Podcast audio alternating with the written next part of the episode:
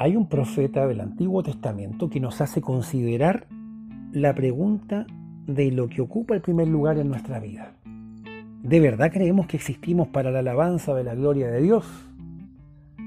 Le daremos una mirada al profeta Ageo. Soy Gonzalo Ramírez, esto es Teología Flaite. Buena compadre, bienvenidos. En 539 a.C., los persas derrocan a los babilonios estableciendo un nuevo imperio que incluye a Judea entre sus territorios. Ciro, el rey persa, permite que los judíos regresen del exilio en Babilonia para reconstruir el templo en Jerusalén. Sin embargo, el entusiasmo inicial que inspira el proyecto va menguando y 18 años después el templo aún no está terminado. Dios envía al profeta Ageo junto con Zacarías a fin de alentar a los judíos para que completen la reconstrucción del templo. El hecho de que el pueblo dejara de lado el templo mientras se edificaban casas modernas para sí mismos revela sus prioridades retorcidas pusieron su comodidad y su goce en un lugar más importante que el culto a Dios. Al llamarlos a reconstruir el templo, Dios desafía a su pueblo a establecer en su vida un buen orden de prioridades, asignando a la adoración la más alta prioridad. Ageo nos hace considerar la pregunta de lo que ocupa el primer lugar en nuestra vida. ¿De verdad creemos que existimos para la alabanza de la gloria de Dios? ¿De verdad vivimos como si nuestro propósito primordial fuera dar gloria a Dios y gozar de Él para siempre? A veces, al igual que los judíos que hacen caso de la profecía de Ageo, nos hace falta la palabra de Dios para reajustar nuestras prioridades y para motivarnos a que la adoración ocupe el lugar que le corresponde. Al estudiar y meditar sobre las escrituras, descubrimos que resulta cada vez más difícil negarle a Dios el honor que merece de nuestra parte.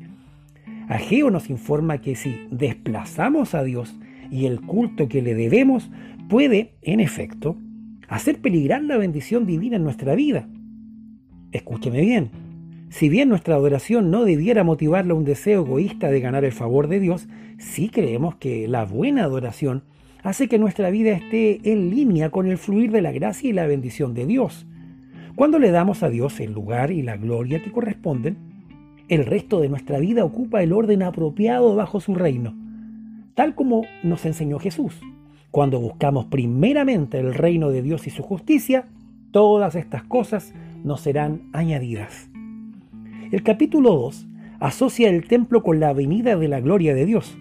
Ageo mira a través de la ventana de su día presente hacia el futuro, cuando Dios hará temblar a todas las naciones y llenará el templo de la plenitud de su esplendor.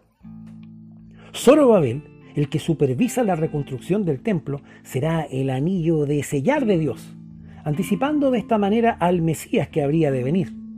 Si bien usa imágenes de la situación que vive Judá en ese momento, la profecía de Ageo señala hacia adelante, a un tiempo en el que, por medio de Jesucristo, la gloria de Dios se revelará a plenitud.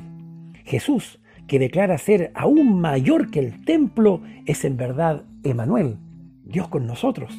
Así no solamente adoramos mirando hacia el templo de Jerusalén, como hicieron antes los judíos, sino con el enfoque del corazón puesto en Jesús, el Mesías, que irradia la gloria misma de Dios. Que tengas un excelente día, compadre. Dios te bendiga. Nos vemos.